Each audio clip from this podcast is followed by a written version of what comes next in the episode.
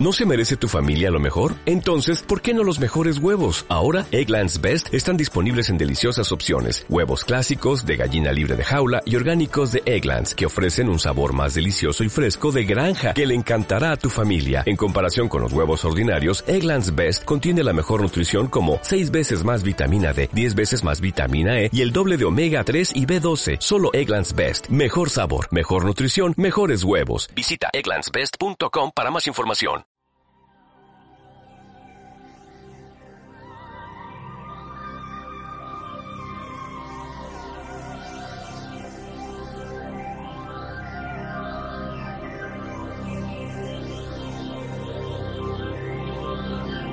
Es el momento de caminar entre el misterio y la imaginación.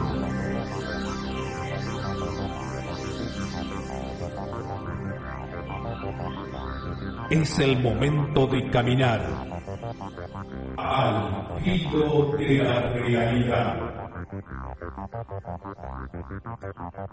Conduce Gustavo Fernández. Junto a Quique Marzo y Emanuel Yudice.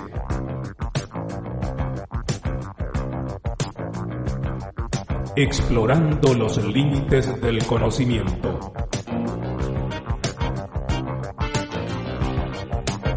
Locución José Ruiz Díaz.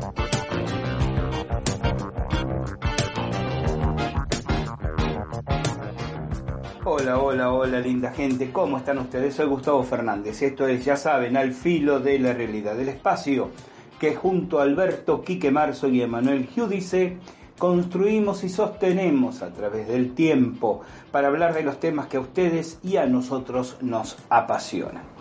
Eh, saludando como siempre a todos nuestros queridos oyentes, los invalorables e incansables fans que nos acompañan desde hace más de 20 años, los incondicionales que contribuyen con ese pequeño aporte económico mensual de menos de 3 euros a través del botón azul en nuestro sitio en ivox.com o a través de la pestaña de podcast en nuestro portal al filo de la realidad.com, accediendo así a la edición mensual extra de Al Filo de la Realidad y apoyándonos, facilitándonos muchas de las actividades que realizamos y compartimos luego con ustedes. A los recién llegados a esta producción, a las emisoras que retransmiten en distintas plataformas Al Filo de la Realidad, OVNI Radio Argentina de Pablo Mastote en la provincia de Corrientes el querido Orlando Rodríguez y Radio Vox en Texas, Estados Unidos, Alberto Guzmán y Edenex en España,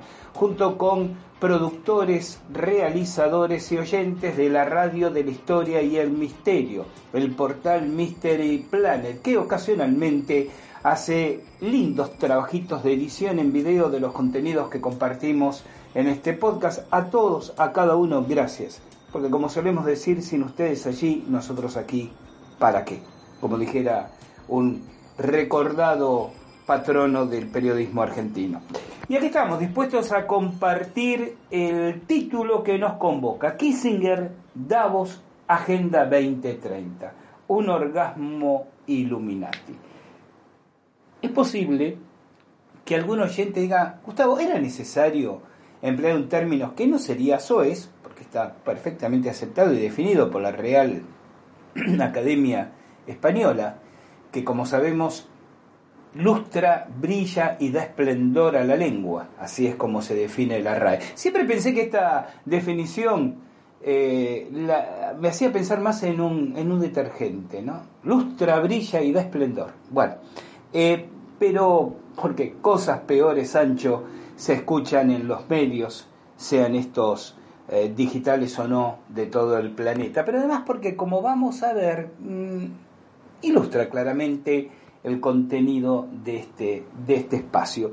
Tengo que decir, lo comenté unos cuantos podcasts atrás, eh, eh, esperaba poder disociarme por un tiempo. Vieron que ustedes, que uno periódicamente yo por lo menos, bueno, tengo como eh, nostalgias intelectuales. Me gusta volver a viejas temáticas, a transitados caminos de investigación y de reflexión. Debe ser por eso que me apasiona tanto la contraencuesta, ¿no? Tomar casos, por ejemplo, ufológicos, antiguos, y vamos otra vez al lugar y tratemos de encontrar a los protagonistas o testigos, si es que están vivos aún, y vamos a, a husmear en bibliotecas y hemerotecas buscando aquellas eh, remotas ya en el tiempo publicaciones que, que dieron novedad en algún momento de esos hechos. Eh, y había comentado varios podcasts atrás que eh, tenía ganas de, como decía, disociarme un tiempo de las cuestiones este, conspiracionistas, geopolíticas, plandémicas, infodémicas, ¿no? Y volver a los, a los primeros amores, ¿no? Como dice el tango, siempre se vuelve al primer amor. Eh, ufología, parapsicología, criptozoología, y dale, vuelve cansado eh, la burra al trigo, porque aunque uno no lo quiera, hay como, como, como temáticas que por su propio peso se plantan en el centro de mi escritorio de trabajo y dicen, hola, aquí estoy, ocupate de mí eh, un poco más. Nos pasó con el Instituto Tavistock eh, hace poco y bueno, y ahora la reunión de, del foro de Davos del 16 al 20 de enero próximo pasado, de este 2023, de este incipiente 2023, hizo que inevitablemente, reflexionando, pensando, escuchando noticias, leyendo algunos contenidos, eh, se fueran concatenando pensamientos, buscando información que termina ratificando muchos de estos pensamientos, quizás rectificando algunos, y nacen un conjunto de, de ideas que pues aquí están y por algo se han manifestado. Hostia, estamos para compartirlas. Y así nació este nuevo podcast conspiracionista. Sin embargo, antes de ir a la primer pausa, voy a tomar el atrevimiento que ustedes, espero, sabrán disculpar, de leerles un pequeño, pequeño, pequeño artículo que publiqué muy pocos días atrás en nuestro en nuestro portal, ¿no? en el filo de la realidad. Porque de alguna manera resume el espíritu de lo que transitamos. De hecho, este breve artículo que quiero compartir con ustedes es un conjunto de reflexiones que nacieron mientras estaba organizando la información que, que vamos a ocupar durante el resto del programa de hoy. Y que bajo el título No digan que no avisamos, dice así. Me resulta sumamente curioso que tanta gente vea como absurdo o gracioso que algunos tengamos la certeza de conspiraciones, cuando, a la vista de la historia, lo absurdo gracioso es que tantos crean que no las hay. La opinión pública acepta conspiraciones geopolíticas y económicas dentro de un margen que en realidad lo decide la prensa, no la observación y reflexión individual. Se ríen de nuestra convicción sobre los poderes en las sombras cuando el mismo presidente Eisenhower, al final de su mandato, admitió públicamente que la sociedad debe cuidarse de las manipulaciones del complejo militar industrial. Cuando están saltando a la luz todas las consecuencias de la infodemia 2020. Cuando las reuniones en Davos de este año, con un Klaus Schwab comentando alegremente que en unas décadas estaremos conversando aquí con un chip implantado en el cerebro, o un Tony Blair proponiendo un programa de digitalización de la humanidad para controlar quiénes se vacunan y quiénes no, son solo unas píldoras que provocarían sueños húmedos en cualquier Illuminati. Bueno, del término Illuminati también se han reído muchos, que en su limitación solo piensan en caballeros con túnicas negras en salones subterráneos a la luz de las velas, sin entender que es un término representativo de esas alianzas conspiracionistas. Pero buena parte del problema nace en la desinformación de la gente, por ignorancia o manipulación, y por esa anomia de no interesarle gran cosa. Por ejemplo, sé que algunos lectores, oyentes en este caso, desconocerán ciertos nombres y situaciones que he mencionado en esta entrada. Algunos quizás pregunten en el hilo de comentarios y a otros hasta les dará pereza hacerlo. Pocos, seguramente, se tomarán el trabajo y el tiempo de googlearlo para enterarse. Aunque también convengamos que esa anomia y esa ignorancia es parte programática de lo que esos mismos poderes han buscado a través de las décadas. Dado que a la mayoría de nuestros congéneres les ofende aceptar su ignorancia o poca inteligente curiosidad, aunque las padezcan, continuarán en la ignorancia, porque no se puede superar lo que no se acepta primero. ¿Recuerdan cuando apenas, apenas años atrás se nos burlaban llamándonos conspiranoicos cuando ya hablábamos del proyecto MK Ultra? Hasta que terminó siendo liberada la información y aceptada su realidad por el gobierno de Estados Unidos. Quienes nos dicen que es una exageración ridícula suponer que los gobiernos estén experimentando y haciendo negocios a expensas de la salud de millones de habitantes. Ignoran los experimentos de Tuskegee, cuando en la década del 30, en Alabama, personal del gobierno, con la excusa de un programa de asistencia sanitaria, inocularon con sífilis a 600 afrodescendientes hombres, mujeres, niños, ancianos, y simplemente monitorearon, muchas veces hasta sus muertes, sin intervenir terapéuticamente, para estudiar la propagación libre de la enfermedad en comunidades urbanas? Y yo no estoy inventando nada, esto ya es historia. Por supuesto, ustedes no tenían la obligación de saber todo esto. La pregunta es, ahora que sí lo saben, ¿Son conscientes que pasan a ser responsables de ese conocimiento? No digan que no avisamos.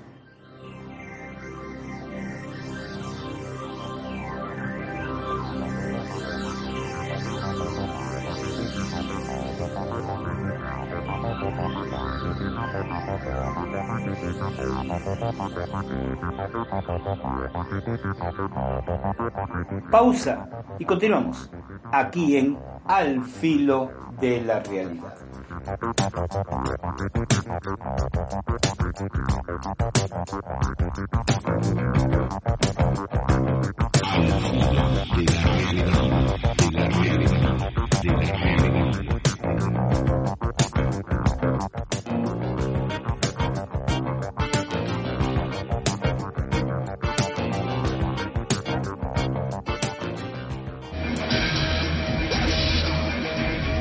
Conoces la pregunta igual que yo. ¿Qué es Matrix? Es el mundo que han puesto ante tus ojos para que no veas la verdad. Por desgracia nadie se le puede decir lo que Matrix es.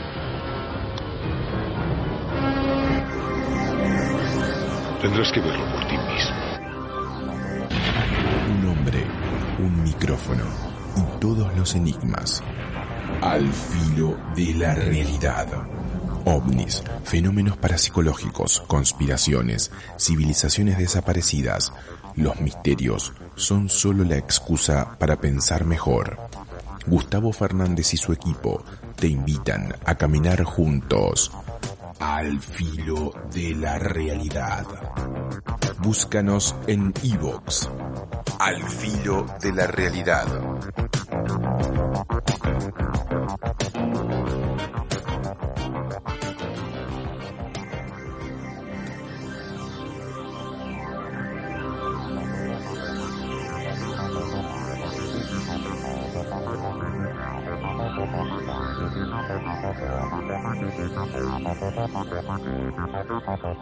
Si disfrutas de los contenidos del filo de la realidad y quieres colaborar con nosotros para que de alguna manera podamos entre todos financiar nuevas investigaciones de campo, optimizar nuestros recursos en Internet, compartir nuevas investigaciones y material, recuerda.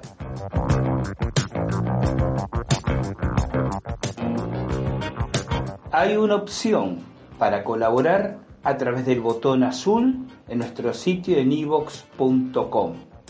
A través de él y por menos de 3 euros al mes vas a ayudarnos y a transitar con nosotros esta singladura de investigaciones y reflexiones.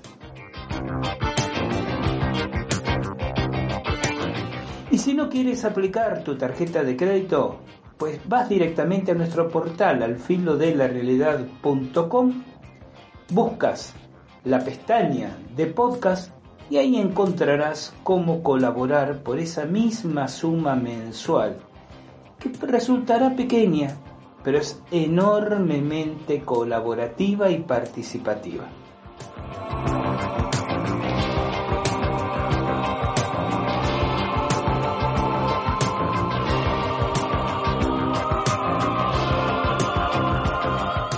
Y de esa manera tendrás acceso a una edición especial, un extra, un podcast al filo de la realidad extra todos los meses. Tímida y pálida devolución de lo que significa para nosotros que nos acompañes con tu aporte.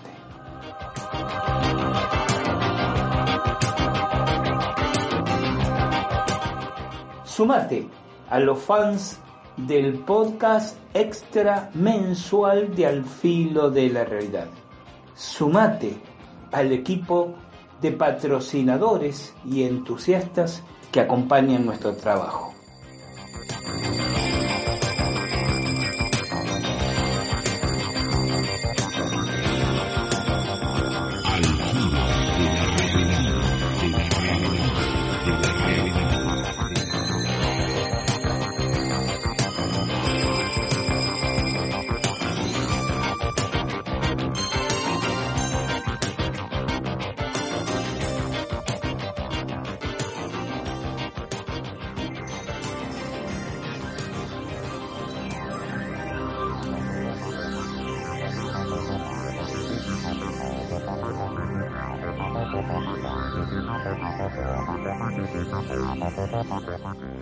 Soy Gustavo Fernández. Estoy aquí para invitarte a nuestra propuesta cultural de cursos virtuales. Sí, posiblemente te interese más mm, compartir cursos presenciales, pero ocurre que en ocasiones, por la distancia, por la ubicación geográfica, por las propias agendas de compromisos, eso no nos es posible en lo inmediato. Entonces, están a disposición los cursos virtuales, videos grabados de mis cursos a través de estos años.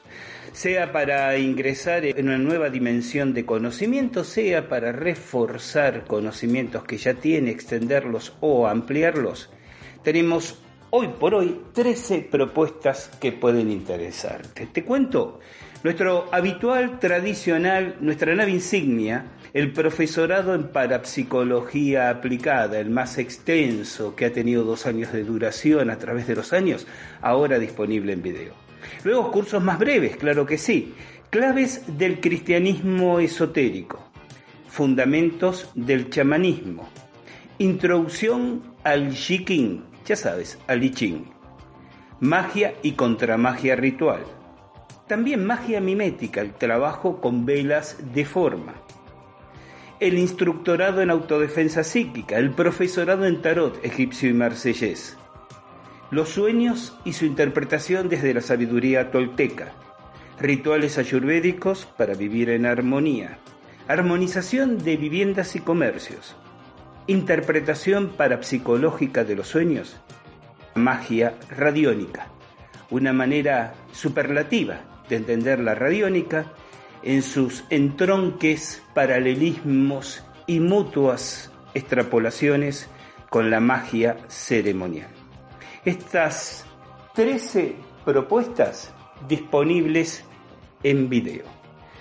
Comunícate con nuestro querido hermano de camino, José Luis Garcés, a su WhatsApp.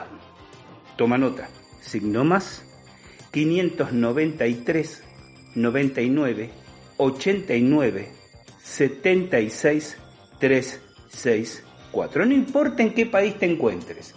José Luis o gestionará tu acceso a los cursos o te derivará a alguien de nuestro grupo de coordinación para que te atienda de manera personalizada y preferencial.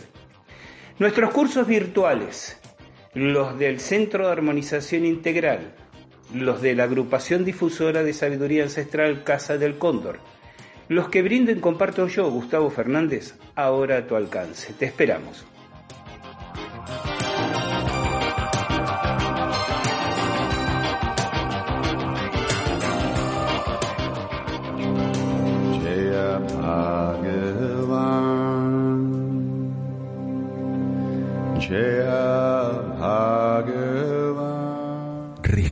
El antiguo conocimiento para modelar al humano del futuro. Sabidurías ancestrales en Al filo de la realidad.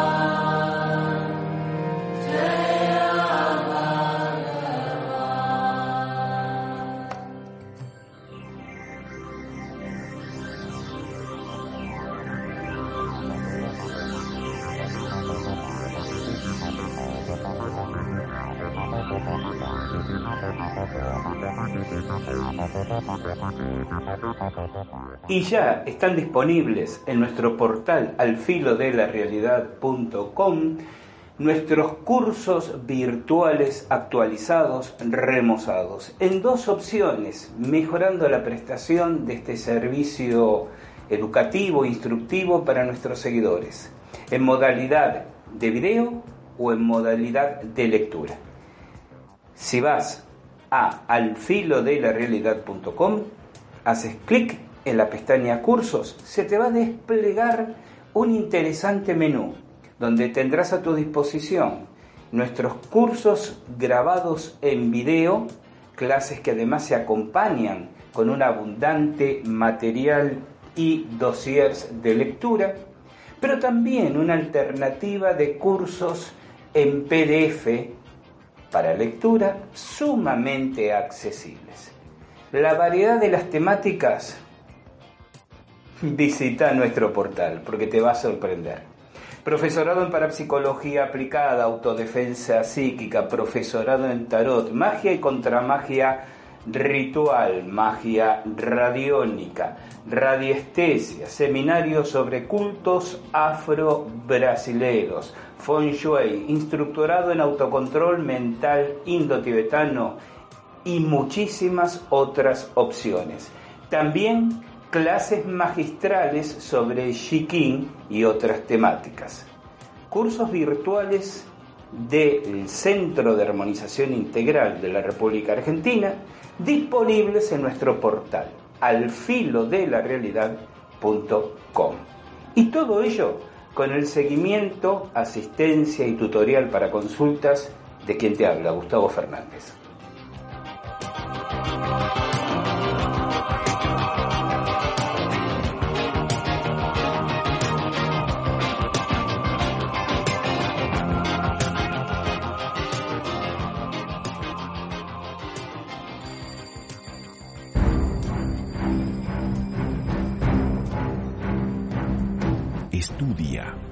Trabaja, sé un buen marido o una buena esposa. Lleva a tus hijos a la escuela, sé un buen padre. Y por sobre todas las cosas, no cuestiones nada. Conspiraciones. La verdad está entre nosotros, pero estratégicamente oculta. Conspiraciones. ¿Quiénes son los titiriteros que manejan los hilos de nuestro entramado social? Conspiraciones en Al filo de la realidad.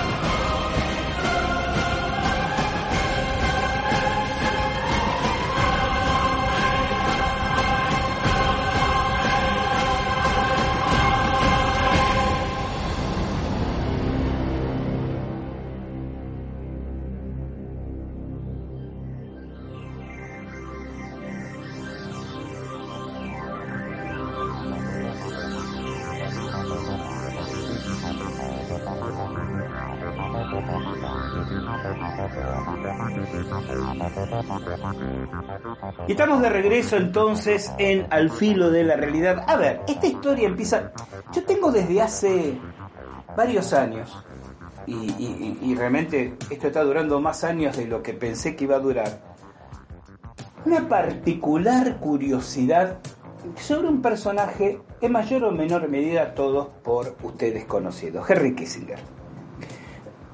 No voy a hacer aquí reflexiones sobre su, su geopolítica y su timeline, ¿no? su línea de vida, porque excede los, los alcances y las intenciones de este podcast en particular.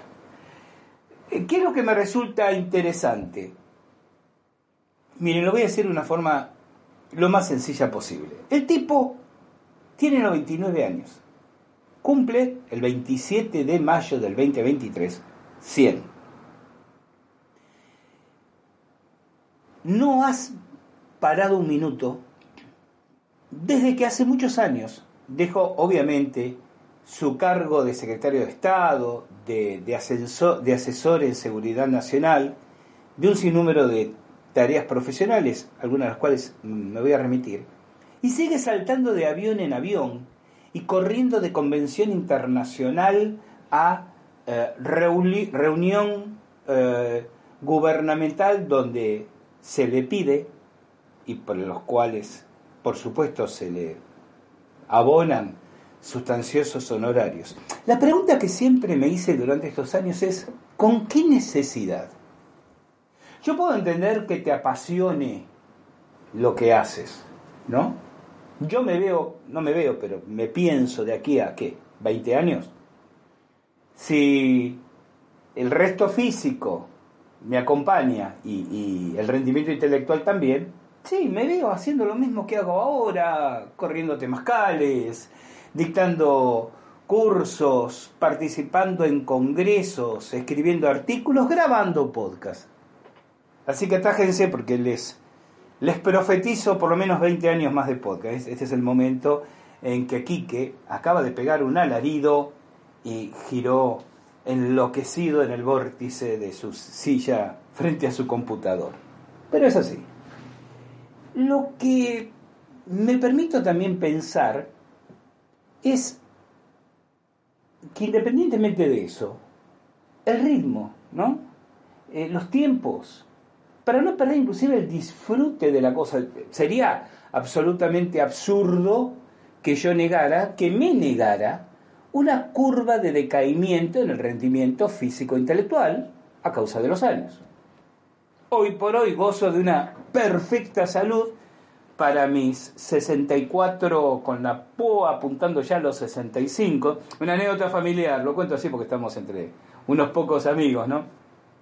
Este año que acaba de pasar, después de 14 años, volví al médico porque Mariela, mi esposa, me taladraba de la cabeza de que "Ay, con la edad que tienes, tienes que hacerte los controles de todo tipo. Sí, ya sé, muchos dirán, pero Gustavo, a la edad uno tiene que ser sensato, aunque sea una vez por año. Yo reconozco, miren, yo soy consciente de mis pocas virtudes y mis múltiples defectos. Eh, uno de mis defectos es que no, no, no, no veo el tema de, de la salud como quizás debería verlo, no sé, cada uno, ¿no? Eh, opinará sobre su propio universo. Es decir, yo soy de los que pienso que ir al médico si me siento mal, pero ¿cuál es la razón de ir al médico si no? Porque puede haber procesos ocultos, este, que no sintomatizan y entonces sí, es verdad, no digo que no, es verdad. Eh, pero así como alguna vez, hablando de toda la- la locura del 2020, decía, yo confío mucho en lo que hago en mis prácticas de meditación, en mis prácticas de temazcales, en la manera como me alimento. Y no me obligo, fíjense en ustedes, a alimentarme. Ya en un viejísimo podcast cuando expliqué por qué hace unos cuantos años atrás decidí mantener una conducta vegetariana sin tratar de hacer proselitismo, de convencer a los demás. Eh, bueno, grabé un podcast que por si a alguien le interesaba daba mis motivos. Y mis motivos también tienen que ver con la calidad de vida, ¿no? O sea, si yo fuera vegetariano y me obligara a hacerlo, tal vez la salud me pasaría alguna factura en algún momento, ¿no? como creo que me la pasaría si me obligara a no serlo, porque de acuerdo a mis motivos estoy en sintonía con ellos. Entonces, tengo esa mirada relajada, no, no, no desatenta. Yo soy consciente de que si realmente hay una señal de alerta en un punto, eh, soy atento. Pero digo, gozo de muy buena salud. Bueno, el tema es que, que Mariela me... Taca, taca, taca, taca. Este, bueno, está bien.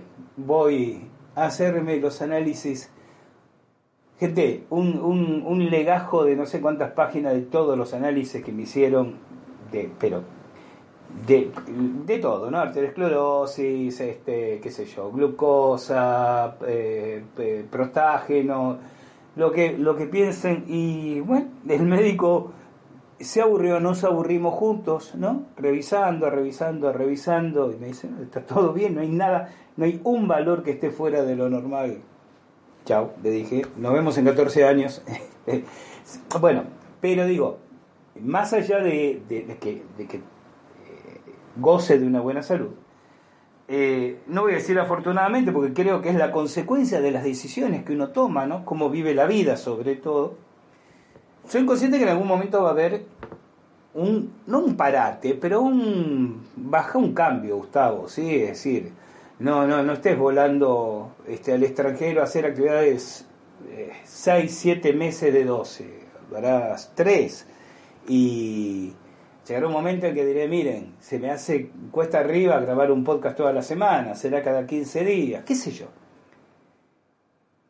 Sí también soy consciente de que si uno se siente bien, bueno, el ritmo que lo hace... Pero yo miro el ritmo y vengo siguiendo, por eso digo hace años.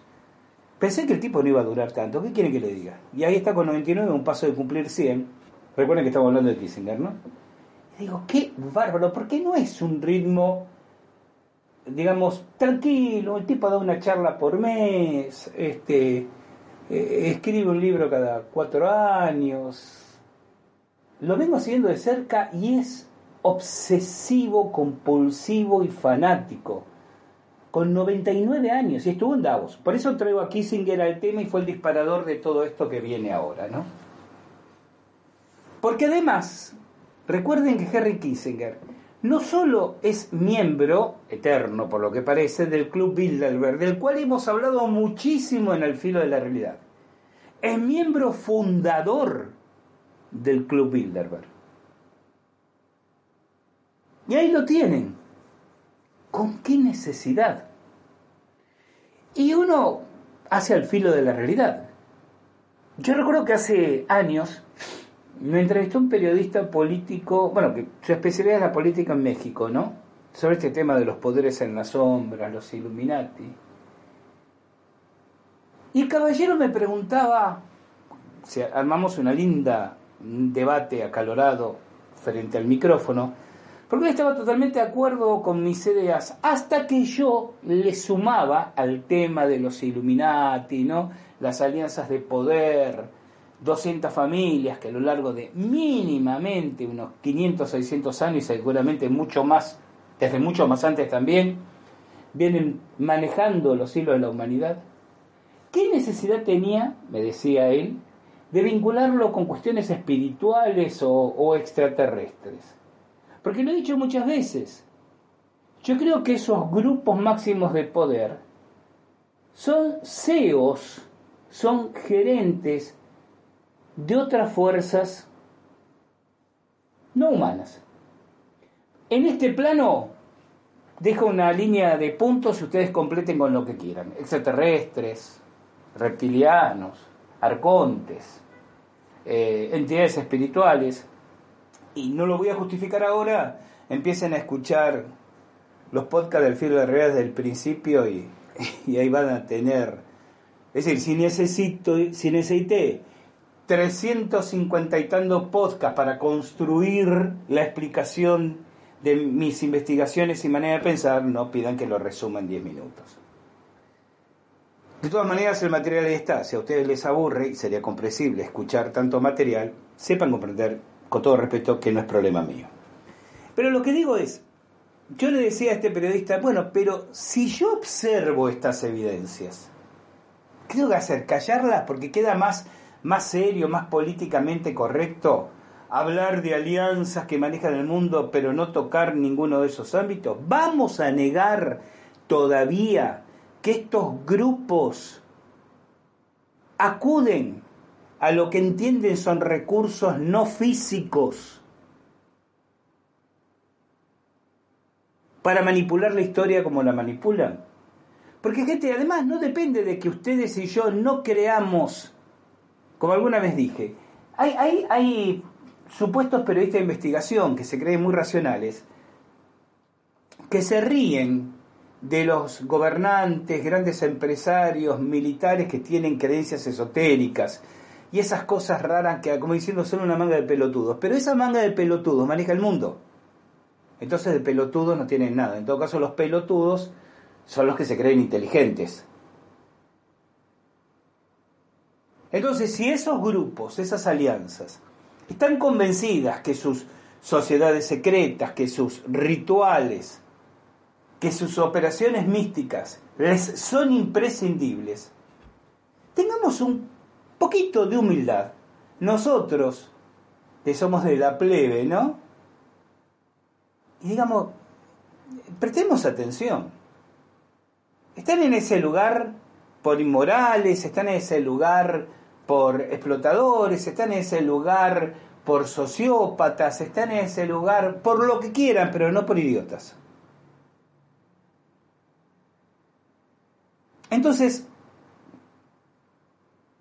en, este conjunto de pensamientos, y volviendo a Kinsinger, yo me preguntaba, ¿por qué sigue con esa vida eh, alocada, por decirlo de alguna manera, ¿no? Porque el fulano vive así, de avión en avión, de reunión en reunión, de conferencia en conferencia, de, asesoría en asesoría, 99 años. Con un despliegue de energía que obviamente va mucho más allá de su pasión personal por lo que hace. Entonces, digo, especulando, ¿no? ¿Qué puede haber atrás de eso? ¿No puede parar? No que no quiera parar, no puede parar. Tal vez es tributario de entidades o fuerzas que le, dan, le han dado poder, le han dado fortuna y, y larga y próspera vida, ¿no? Biológica, psicológica, pero a cambio de que no se desacelere. Alguien dirá, la ambición de dinero y poder. El poder ya lo, experimentó en los más altos niveles mundiales. Conserva un protagonismo en los espacios de decisiones. Bueno, por algo es un conferencista estrella en Davos, pero, pero ya no es el poder expresado geopolíticamente que tuvo en sus gloriosos años 60 y 70 y 80. El dinero Kissinger es multimillonario. No hay manera de que, obviamente, él, hijos, nietos, bisnietos, tataranietos y chosnos dilapiden la fortuna que ha acumulado. ¿Habrá algo no humano? No se rían. Tiro la pregunta, ¿habrá algo no humano en su naturaleza?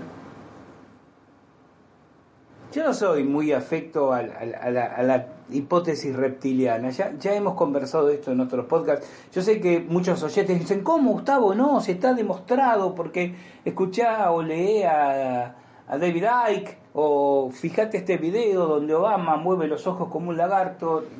Em, empecemos otra vez lo que tengo que decir. Gente, eh, sesgo de aceptación. Bueno, ustedes creen que está aprobado, está bien, ¿viste? Ya, ya está ya estoy grande para entrar en, esa polémica, porque ustedes van a pensar como quieren pensar y yo voy a seguir pensando como quiero pensar. Así que vamos por otro lado, vamos a lo que suma, no a lo que resta. Pero algo de, esa, de esa naturaleza. Ahora, recordemos que este tipo, secretario de Estado, consejero en Seguridad Nacional, miembro de la Comisión Trilateral, ya saben ustedes lo que significa, miembro prominente de la Sociedad Iniciática Phi Beta Kappa. ¿Mm? Estoy revisando mis apuntes. Eh, accionista y partícipe en la... Si escucha el ruido de papeles, es parte de mis apuntes, sepan disculpar. Yo sé que aquí que lo enerva en los ruidos de papeles mientras estoy haciendo el programa, pero quiero ser preciso. El tipo es accionista, decía, y miembro de las juntas directivas, o sea, no se sienta a cosechar los frutos de lo que hizo. Toma decisiones de un conjunto de empresas, algunas de las cuales él fundó personalmente, personalmente, a lo largo de los años y que sostiene. Eh, durante décadas dictó cátedras en la Universidad de Columbia. Propietario de la firma Kissinger and Associates de asesoría política y diplomática. Cofundador y miembro de la junta de la Kissinger and McClarty Associates, otra compañía de asesoramiento. Profesor en la Universidad de Georgetown. Miembro de la junta directiva y asesor general de la compañía Hollinger Group, que es un grupo de medios masivos, canales de televisión, revistas editoriales, periódicos y otras publicaciones con sede en Chicago, es decir, un holding de medios de, información o de desinformación, según las conveniencias, y miembro de la comisión, de, la junta directiva de Gulfstream, de, de Gulfstream Aerospace, una compañía especializada en la industria del transporte aéreo y en la construcción de aviones. O sea, tiene una pata en los medios de comunicación y otra en la industria aeroespacial. Asesor general de la Rand Corporation, gran lobby militar industrial, recuerden lo que decía Eisenhower, ¿no? que se lo sospecha detrás o que se encuentra detrás de las maquinaciones de un enorme número de conflictos bélicos de baja intensidad en las últimas décadas, precisamente para crear mercado para sus, para sus productos. Les dije que fue fundador del grupo Bilderberg, junto con David Rockefeller, sin ir más lejos. Eh, me anoté aquí unos cuantos datos que ya les estoy compartiendo. Bueno, políticamente ya saben eh, su trayectoria desde la guerra de Yom Kippur en Israel, pasando por el apoyo al asesino Pol Pot en Camboya, como el apoyo a Pol Pot, claro, eh, como una manera de generar un conflicto en, la zona, Camboya está pegadito, Camboya, Laos, Vietnam, ¿no? Todo juntito. Entonces, para desequilibrar más la zona ante una instancia bélica que estaba jugando en contra del interés de Estados Unidos, ya sabemos cómo terminó, Kissinger decidió apoyar el ascenso de los Khmer rojos o de los Gémeres rojos, se dice de las dos maneras, del cual su líder era Pol Pot, al gobierno de Camboya. Y para eso ordenó bombardeos masivos sobre Camboya para desestabilizar tanto el país que le permitió a ese grupo este, guerrillero terrorista tomar el poder. Y esto terminó en la matanza por parte de Pol Pot de dos millones de compatriotas. Eh, detrás del golpe de Estado del 73 en Chile, eh, su influencia ya cercana no figuraba entre, en primera línea, pero se sabe que en las sombras fue uno de los que le argumentó a Robert Kennedy para que convenciera a John Fitzgerald de la invasión de Bahía de los eh, Cochinos. Eh, estuvo implicado en la crisis del petróleo en 1973. Bueno, ya saben, también eh, fue el creador de los artilugios para acercarse a la Unión Soviética en tiempos de Brezhnev como una forma de contrabalancear el crecimiento de, de China Eh, no, no diría necesitamos un libro para describir todas las instancias en que apareció eh, Kissinger, porque tampoco un libro alcanzaría, ¿no? Eh, en su libro Las 48 leyes del poder, su autor, Robert Greene, explica cuál era la estrategia que tenía Kissinger para durar tantos años en la cima del poder, porque él fue un funcionario inmediato a Nixon, ¿no? Eh, cercano a Nixon. Cuando, cuando eh, luego asciende Gerald Ford y Jimmy Carter, no forma parte de la nómina eh, estatal, pero sigue teniendo una injerencia enorme. Entonces, Green escribió esto que yo marqué que me pareció interesante. Henry Kissinger se las ingenió para sobrevivir a las muchas sangrías ocurridas en la Casa Blanca durante la administración de Nixon, no porque haya sido el mejor diplomático que éste pudo encontrar, había otros negociadores excelentes, no porque ambos se llevaran bien, eso no era así. Tampoco porque compartieran convicciones o ideas políticas. Kissinger sobrevivió porque se afianzó en tantas áreas de la estructura política que eliminarlo habría llevado al caos. Al caos. ¿Qué, qué argumento interesante para explicar esta, este poder polimórfico que tenía Kissinger. Pero lo interesante también tiene que ver con los comienzos. Kissinger era, alemán. Su familia, que era humilde, de ascendencia judía, eh, huye de Alemania en el 38, a fines del año 38.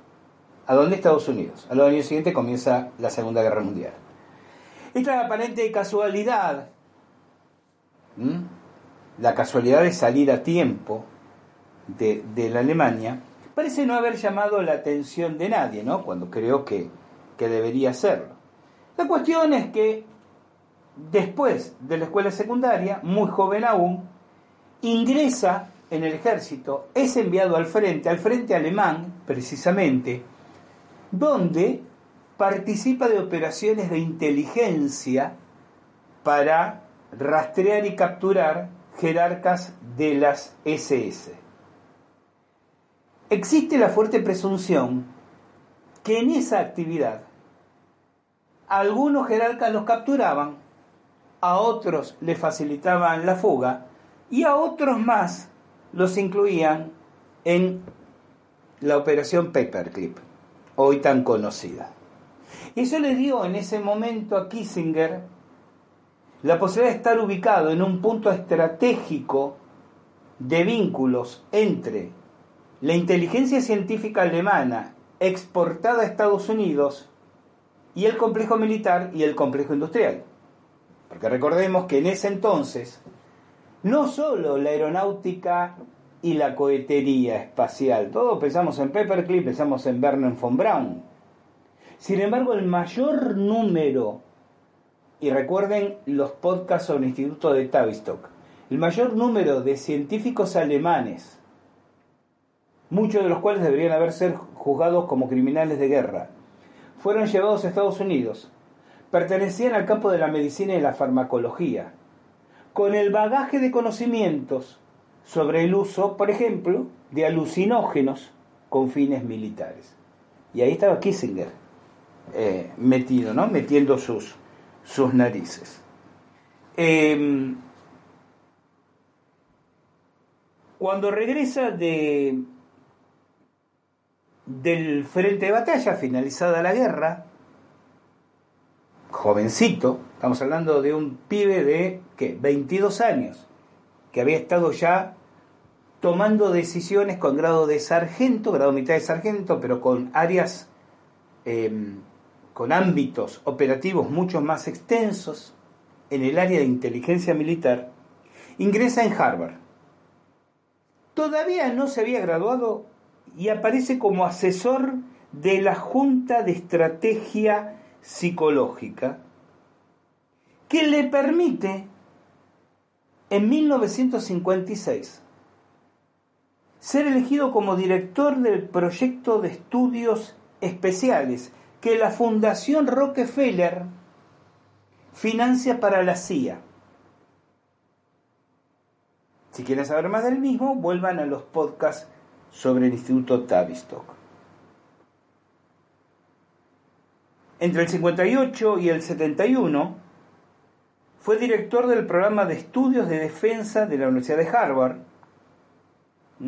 Y en el 58 es cuando empieza a trabajar como asesor, como primer asesor, ese es el cargo de la corporación RAND. ¿De quién estamos hablando cuando hablamos de Henry Kissinger? De un Illuminati. De uno de estos individuos, porque siempre se habla ¿no? del tema Illuminati y muy pocas veces, casi nunca se le pone nombre y apellido. Si ustedes analizan, y yo apenas he, he hecho una semblanza muy superficial de Kissinger, aquí tenemos un Illuminati. Dejemos el tema de Kissinger por un momento de lado y vamos al Davos, al Davos de la edición 2023. El lema que los reunió hoy, es decir, en este año, cooperación en un mundo fragmentado. Un foro que recuerden fue fundado en 1971 por Klaus Schwab, quien en, las palabras de, de apertura afirmó que tras la guerra en Ucrania y el COVID-19 se han desencadenado importantes transformaciones. Y agrega en otro momento, el mundo de hoy se encuentra en un punto crítico de inflexión. La gran cantidad de crisis en curso exige una acción colectiva audaz. Entre las más de 2.500 personalidades influyentes invitadas, además de Kissinger, están Kristalina Georgieva, ya saben, directora del FMI, Jens Stoltenberg, secretario general de la OTAN, Lorenz Fink, CEO del megafondo financiero BlackRock, y a los conspiracionistas queridos que me están siguiendo, ya se les disparan todas las alarmas, porque estoy empezando a dar una serie de nombres y de, siglas y de firmas que son más que conocidos para quienes recuerden el articulito que leí en el primer segmento de este programa, sabemos que las conspiraciones son mucho más serias que, los, que aquello que los adormilados pretenden aceptar. Mark Sussman, quien es el CEO de la Bill and Melinda Gates Foundation. Eh, Michael Wirth, CEO de Chevron, David Solomon, CEO de Goldman Sachs, James Fraser, CEO de Citigroup, Christian Meissner, CEO del banco Credit Suisse, Christiana Riley, CEO del Deutsche Bank, Stephen Schwarzman, presidente del fondo financiero Blackstone Group, Kenneth Jacobs, CEO del banco Lazard, Chris Cox, CEO de Meta, Facebook. Satya Nadella, CEO de Microsoft, Stefan Bansel, CEO de Moderna, la farmacéutica, Lord Mark Malloch Brown y Alexander Soros, presidente y vicepresidente de Open Society Foundations, la histórica fundación de George Soros. Albert Burla, CEO de Pfizer, la pasó muy mal con un grupo de periodistas independientes este tipo, que lo arrinconaron con preguntas y la desesperación. Me, hacía recordar un ministro de Economía que tuvimos en Argentina, me quiero ir. No, no, no sabía para dónde treparse para, para escapar de, del acoso periodístico. Y por supuesto, ¿no? Klaus Schwab, además de, como les dije, Henry Kissinger. Por Argentina, atentos mis compatriotas, tuvieron invitados referente de la política y principalmente del sector energético con foco en vaca muerta, ¿no? O sea, lo que podría ser la, eh, la, gran solución o una de las patas de la solución, siempre que tengamos una administración no corrupta, de acomodar un poco este país, está en el foco de la gente de Davos. ¿Saben quién asistió? El actual ministro de Economía, Sergio Massa.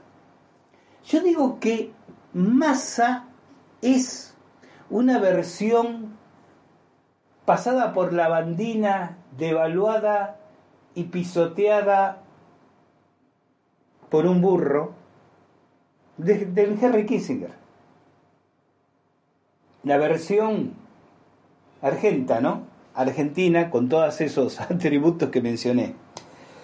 Estuvo el CEO de la Corporación América de Medios, Martín Ernequian, los dueños ejecutivos de Pan American Energy, Alejandro y Marcos Bulgeroni, el CEO de la FinTech Pomelo, Gastón Irigoyen, la responsable de Transparencia Internacional, permítame que me toque el testículo izquierdo, porque si esto es Transparencia Internacional, Delia Ferreira Rubio y el empresario Gregorio Warstein.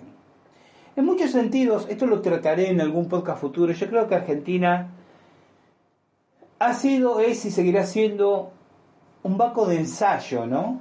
una cámara de experimentos de estos laboratorios Agenda 2030 y, demás.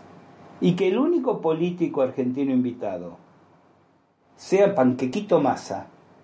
Le digo a la gente que nos sigue en otros países, ¿por qué Panqueque? ¿Por qué este individuo? Yo estoy totalmente convencido que el, minúsculo grupo de, de, votantes puros, porque este Massa trató de ser candidato a presidente, eh, fue diputado, se prende, cualquier cualquier bus le lleva bien. ¿no? En Argentina decimos cualquier colectivo le lleva bien, pero como la palabra colectivo en otros países no la emplean como la empleamos aquí, digamos que cualquier bus le lleva bien. Todo le sirve, con tal de encaramarse al poder. Este tipo, no estoy diciendo nada nuevo para mis compatriotas, si oh, sí, ya lo sabemos, Gustavo, bueno, pero permítame compartirlo para quienes no lo saben. Este tipo Ayer nomás, hace 15 minutos, hacía campaña política diciendo que iba a meter presos a todos estos que hoy en día están en el gobierno, kirnerista, y ahora es ministro de Economía de aquellos a quien iba a poner preso. Por eso le decimos el panqueque. ¿Vieron cuando se revolvió un panqueque para coserlo de ambas partes? Panqueque masa. Yo creo que, que el mínimo grupúsculo de votantes puros que le debe quedar asumen que forman parte de un emprendimiento comercial, no de un partido político. Bueno, pero este tipo lo quieren proponer como el gran superhombre salvador de la República Argentina, los mismos a quienes el mismo Massa cinco años atrás prometía que iba a poner presos. Bueno, eh, dejo Argentina, ¿no? Y sigo adelante. Lo que se hace en el, en el foro de Davos, versión 2023, es ajustar los detalles de la Agenda 2030. Reducción, llegar a, a, cero neto de emisiones de carbono. Recuerden, el, que quiso, el, que alguna vez casi se instala como lema de la Agenda 2030 y ahora lo tomamos nosotros los cooperanoicos para hablar de la Agenda 2030. No tendrás nada y serás feliz. Sea, acá hay 2.500 tipos que llegan en jet privados. ¿Por qué creen que tomaron aviones de línea para ir al foro de Davos? Pero quieren que vos no uses más tu automóvil para reducir la huella de carbono. Te quieren convencer de que tenés que pasar un auto eléctrico. Y no explican con qué mierda de litio o de otros componentes alternativos van a ser sustentables baterías que en 10 años caducaron y hay que reemplazar por nuevas y que son altamente contaminantes. En alguna oportunidad vamos a hacer un podcast, si bien el tema lo he tocado tangencialmente, sobre el gran negocio de la pseudoecología. Pues yo también quiero agua limpia, aire puro, árboles esplendorosos, verde vivificado a mi alrededor. La pregunta es, ¿a qué se acude emocionalmente para convencerme que los que tienen el poder quieren obtener ese resultado cuando en realidad solo buscan otro tipo de, de negocio, ¿no? De negocio de manipulación. Este tema del cambio climático, por ejemplo, ¿no? Entonces tratan ciertos puntos en el, en el foro de, Davos, ¿no? Cómo llegar a cero neto en la emisión de carbono. Respecto de la crisis climática, porque obviamente el foro de Davos defiende la teoría del cambio climático antropogénico. Antes que me salgan los fundamentalistas, yo no estoy negando que hay cambio climático. Lo que yo creo, esto es muy personal, es que no es antropogénico, es decir, responde a ciclos naturales, donde la acción del hombre no es tan significativa, determinante e irreversible como se nos quiere hacer creer, ¿no? Quieren acelerar la energía renovable, ya hablamos en un momento. Estamos de acuerdo, pero no hay manera científicamente evidenciable de reemplazar para 8 mil millones de personas la energía no renovable por energías renovables de una manera, en una transición civilizada, controlada y pacífica. Proponen debatir cómo se podrían salvar millones de vidas cerrando la brecha financiera de adaptación climática y plantean lo que llaman la cuarta revolución industrial. Cómo la inteligencia artificial puede beneficiar al sector minorista, cómo la automatización puede ayudarnos a superar la escasez mundial de mano de obra. ¿Hay realmente una escasez mundial de mano de obra? Yo preguntaría. Porque hay muchísima gente desempleada, pero eso no significa que haya escasez de mano de obra. y sostener el postulado que sin inteligencia artificial no cumpliremos, el mundo, los objetivos ambientales, sociales y de gobierno, ni se abordará el cambio climático. Este punto a mí me parece muy interesante para que lo reflexionemos. No podemos, dicen los de Davos, no Gustavo Fernández, no podemos salvar al planeta em, lograr equidad entre los humanos y gobernarlos, ni superar el desastre climático sin inteligencia artificial. ¿Estarían ustedes de acuerdo con eso? ¿O es una manera de convencernos de sistemas de control como el chat GPT, como ese chip implantado cerebralmente del cual hablaba tan entusiásticamente Klaus Schwab, ¿no? En el foro. Después está el tema, el tema del género y el feminismo, en Davos. Dos puntos. ¿Cómo la economía regenerativa puede promover la equidad social y la igualdad de género? Y el segundo punto, salud de la mujer es la mejor inversión del mundo y la menos financiada. La salud de la mujer o del hombre es una de las mejores inversiones. Yo estoy completamente de acuerdo. ¿Mm? Pero el título habla de género y feminismo. Y en estos dos temas, que es la agenda pública, no sabemos de qué se habla en las reuniones a puertas cerradas, el feminismo está de más, porque la igualdad de género, o la equidad de género, término mucho más preciso, debe trabajarse y estimularse, pero no necesita del concepto del feminismo. Y finalmente, el último punto, el problema de la población.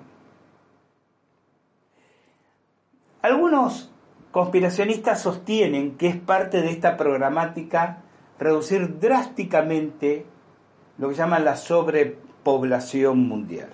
Yo creo que en realidad necesitan controlar y recortar, no, no como el personaje de, de Marvel, este que mataba a la mitad, solo para acomodar los, los números cósmicos, ¿no? Thanos yo creo que hay que entender que lo que están buscando es tener el control manipulando sectores de la población. Lo decía eh, el títere que tenemos del presidente, ¿no? El problema de la gente mayor es que vive demasiado. Lo dijo en una entrevista televisiva. Y hay que financiar todo eso. Que no es distinto de lo que dijo la anterior secretaria general del FMI cuando dijo, el problema es que la gente vive demasiado. Entonces, por ahí es conveniente que los mayorcitos vayan saliendo del escenario, porque si no, no queda tantos márgenes de ganancia. Y el otro punto pasa por la juventud, a la que no hay que eliminar, claro que sí, es la mano de obra. Pero está bueno con que, lo, lo dije yo, creo que uno o dos podcasts atrás, se los está convenciendo de que en la vida lo importante no es progresar, sino no perder lo que se tiene. Es decir, cada vez conformarnos con menos. Camino al 2030, no tendrás nada y serás feliz. No podrás viajar, no tendrás automóvil, tendrás una vida austera, pero lo importante es que todos, todas y todes podamos sonreír ante los logros sociales conseguidos. No importa ese populismo tanto de derechas como de izquierda que uno ve surgir en distintas partes del mundo, donde la presión impositiva hace que tú trabajes para que tres o cuatro como tú, que no trabajan, puedan tener la misma capacidad económica que tú tienes. Alimentando movimientos presuntamente sociales, de derechos humanos, de ONG y de izquierda, que buscan destruir el capital, como en la marcha peronista, ya cantaba ya por el 50 combatiendo al capital, y son todos capitalistas que veranean en Miami. Haciéndole creer a las juventudes, estamos volviendo a un, a un eco setentista, que el sistema está podrido, dominante y explotador, y que la única manera de combatirlo es o la evasión, el escapismo, a mí que me importa, o la violencia, el enfrentamiento violento.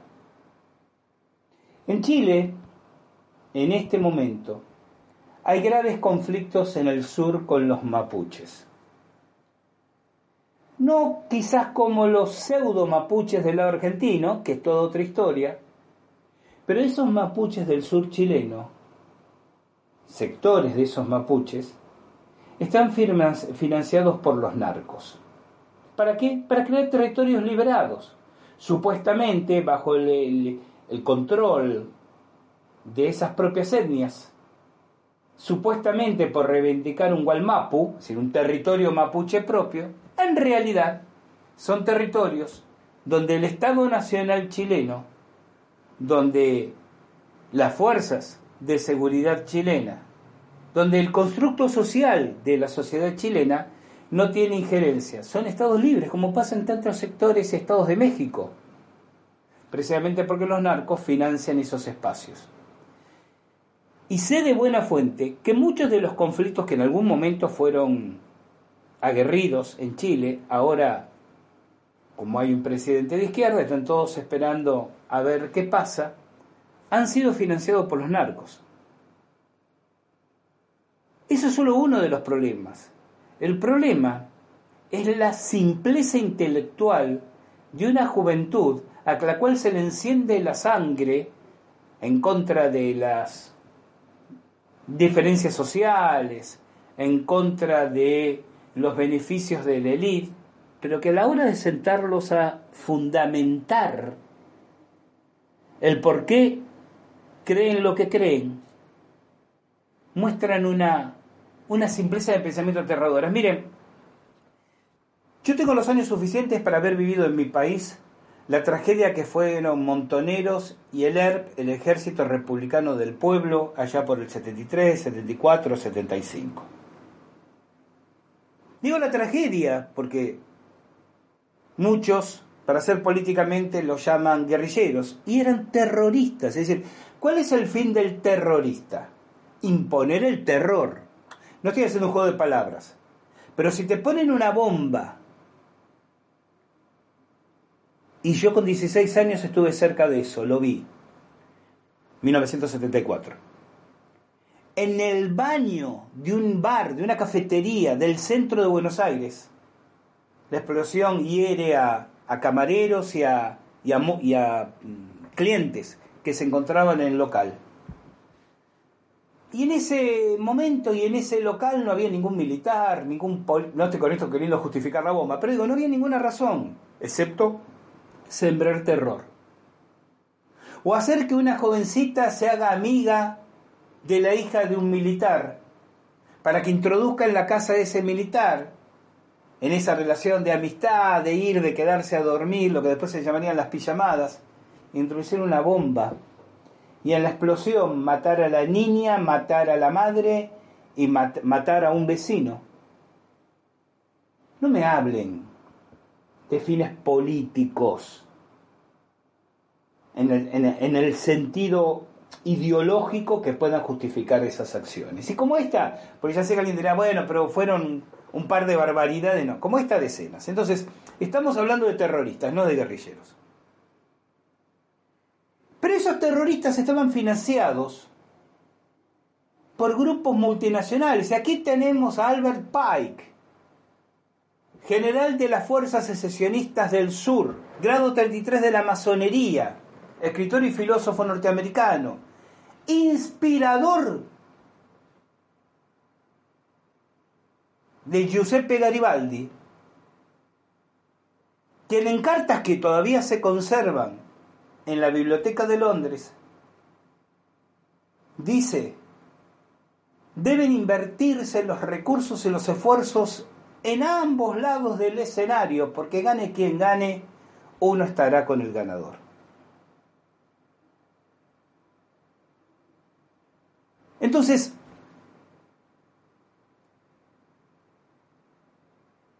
esos terroristas, y otra vez digo esto de ninguna manera es una justificación, va de retro, cuando menos tenían un discurso y una construcción intelectual de su postura que te obligaba a un buen debate intelectual, o sea, a buscar argumentos para enfrentarles en, en los debates, en los mitines, en las conversaciones hasta de café, que tan comunes eran entonces.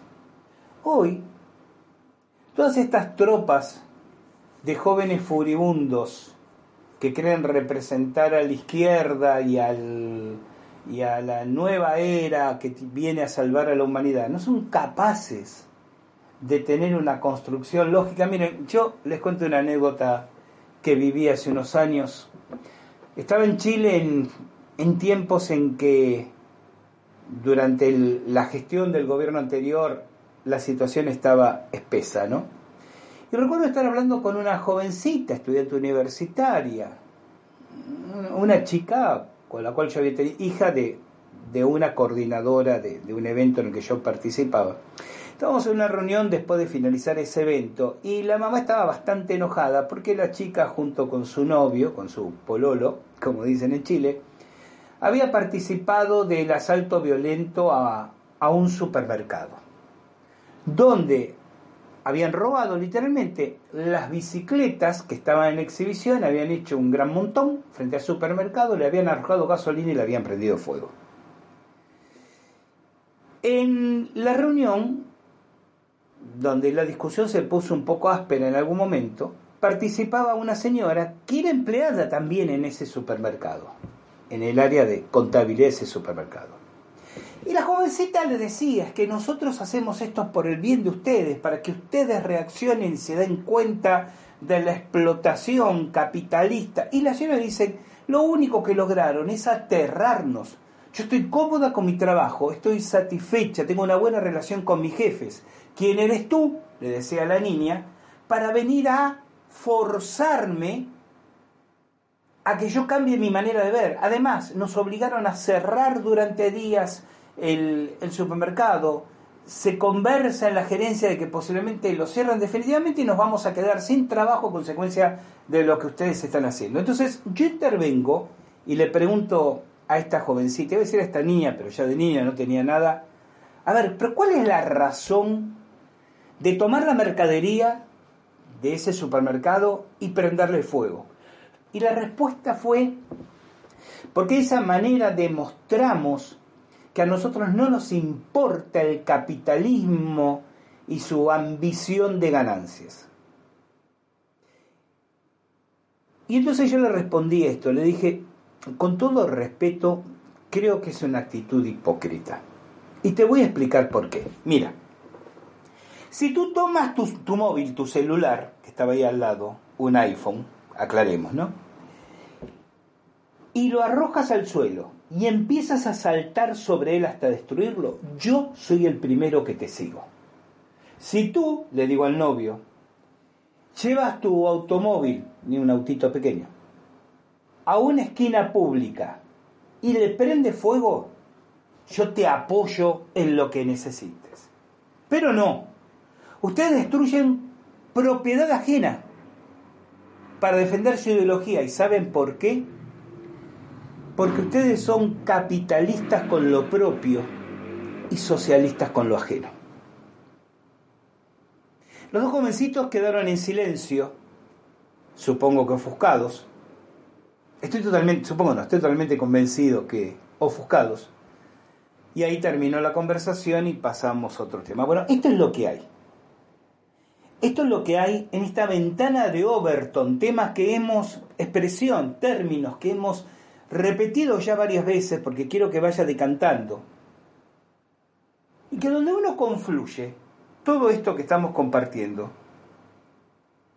descubre que la trayectoria de Kissinger, lo que se habla en Davos, lo que hemos conversado de la Agenda, de la agenda 2030, y cierro el círculo volviendo al comienzo del podcast de hoy, expresa las divagaciones materializa las divagaciones más excelsas de los artículos sobre Illuminati que escribíamos 20 años atrás. Esta realización de esas divagaciones son para estos individuos, los Illuminati, tan intensos porque es la concreción de sus idealizaciones tan intensos como un orgasmo. De ahí el título del podcast de hoy. Esto que ahora estamos, no quiero que el término se malinterprete, naturalizando, pero no quiero que se naturalice en el sentido de que nos encojamos de hombros, sino que hagamos natural hablar de esto. Digo porque, insisto, 20 años atrás, y que me refute Quique, que me acompaña desde mucho antes todavía, pero estoy hablando de 20 años atrás. Cuando publicábamos en nuestra primitiva revista digital, en nuestros primeros podcasts, hablamos de Illuminati, los planes para dominar el mundo, para un control mental colectivo de la población, para reducir libertades. La cantidad de burlas y de ofensas que recibíamos. De gente diciendo, están locos. Pero miren si van a haber grupos de poder, que manipula, pero sobre todo no porque no pudiera verlos, porque todos decían, la gente va a reaccionar, ¿cómo no nos vamos a dar cuenta? No van a, eh, así hubiera alguno que tuviera ese delirio, no van a poder llegar a ese extremo de, de control y sometimiento porque es demasiado obvio y la sociedad, ¿y la sociedad qué? Aquí estamos, a siete años vistas del 2030, con un foro de Davos que nos dice en la cara, Frases como las que Klaus Schwab usó al cerrar el foro.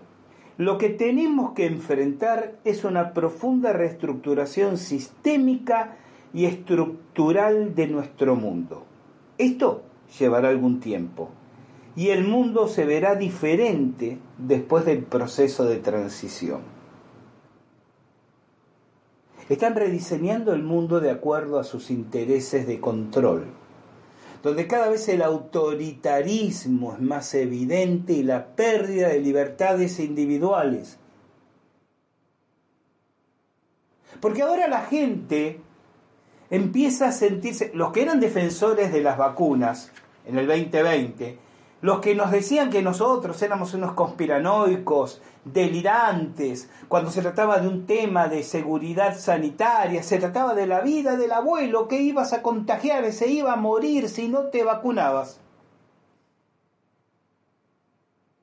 Muchos de esos están incómodos cuando uno les recuerda lo que decían dos años, tres años atrás, ayer no más, como dice la canción. Están incómodos, cambian de tema, buscan excusas. Y entonces, obviamente, casi a horas de estar grabando este podcast que ustedes van a escuchar unos cuantos días después, porque yo estoy de nuevo en viajes de actividades y he dejado varios podcasts grabados. Esto ya es noticia vieja. Para cuando ustedes lo escuchen, habrá ocurrido. Para mí es ocurre ahora, dentro de una semana. Para ustedes es habrá ocurrido que el 27 de enero la OMS decidió terminar con la pandemia. Porque ahora empieza la pandemia del cambio climático. Ya trataron de asustarnos, ya nos asustaron, ya le quemaron el cerebro a mucha gente que vive con miedo. Ya se dieron cuenta, sin embargo, que amenazar con nuevas variantes de un de virus de nombres extrañísimos como perro del infierno o Kraken, ya sé que nadie se lo tome con seriedad, pero hay un sector del pueblo asustado y un enorme sector que ya se dio cuatro o cinco vacunas con todo lo que ustedes puedan opinar sobre las vacunas. Dentro del filo de la realidad mismo tenemos distintas miradas, algunas más extremistas en cuanto a las consecuencias, otras más relajadas, la mía. Pero todos decimos, muchachos, paren. Está bien, ya hicieron el negocio, ya nos pichicatearon algunos, uno o dos veces.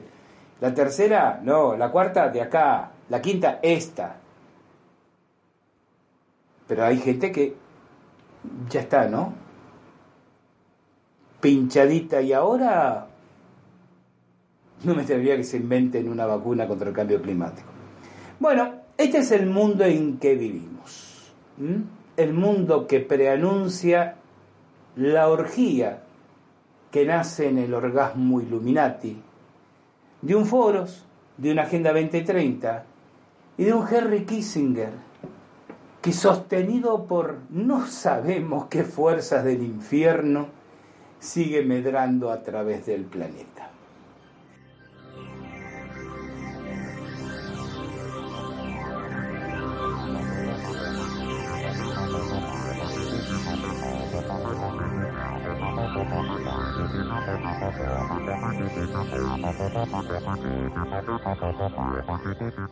Y así hemos llegado al final de nuestro encuentro hoy Gracias por habernos acompañado. El reencuentro fraternal será cuando la presentación les recuerde que llegó el momento de caminar al filo de la realidad. Soy Gustavo Fernández y voy a estar esperándolos. Cuídense mucho, no anden en cosas raras y como siempre recuerden que de la puerta de calle hacia afuera hay una vida que está esperando y merece la pena ser vivida.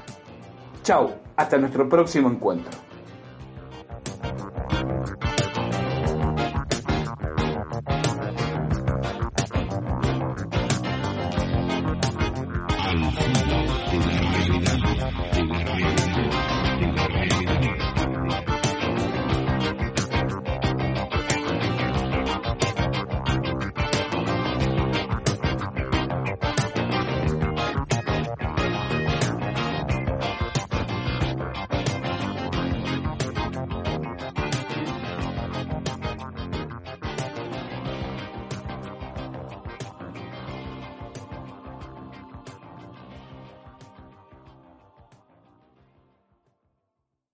¿No se merece tu familia lo mejor? Entonces, ¿por qué no los mejores huevos? Ahora, Egglands Best están disponibles en deliciosas opciones. Huevos clásicos, de gallina libre de jaula y orgánicos de Egglands, que ofrecen un sabor más delicioso y fresco de granja que le encantará a tu familia. En comparación con los huevos ordinarios, Egglands Best contiene la mejor nutrición como 6 veces más vitamina D, 10 veces más vitamina E y el doble de omega 3 y B12. Solo Egglands Best. Mejor sabor, mejor nutrición, mejores huevos. Visita egglandsbest.com para más información.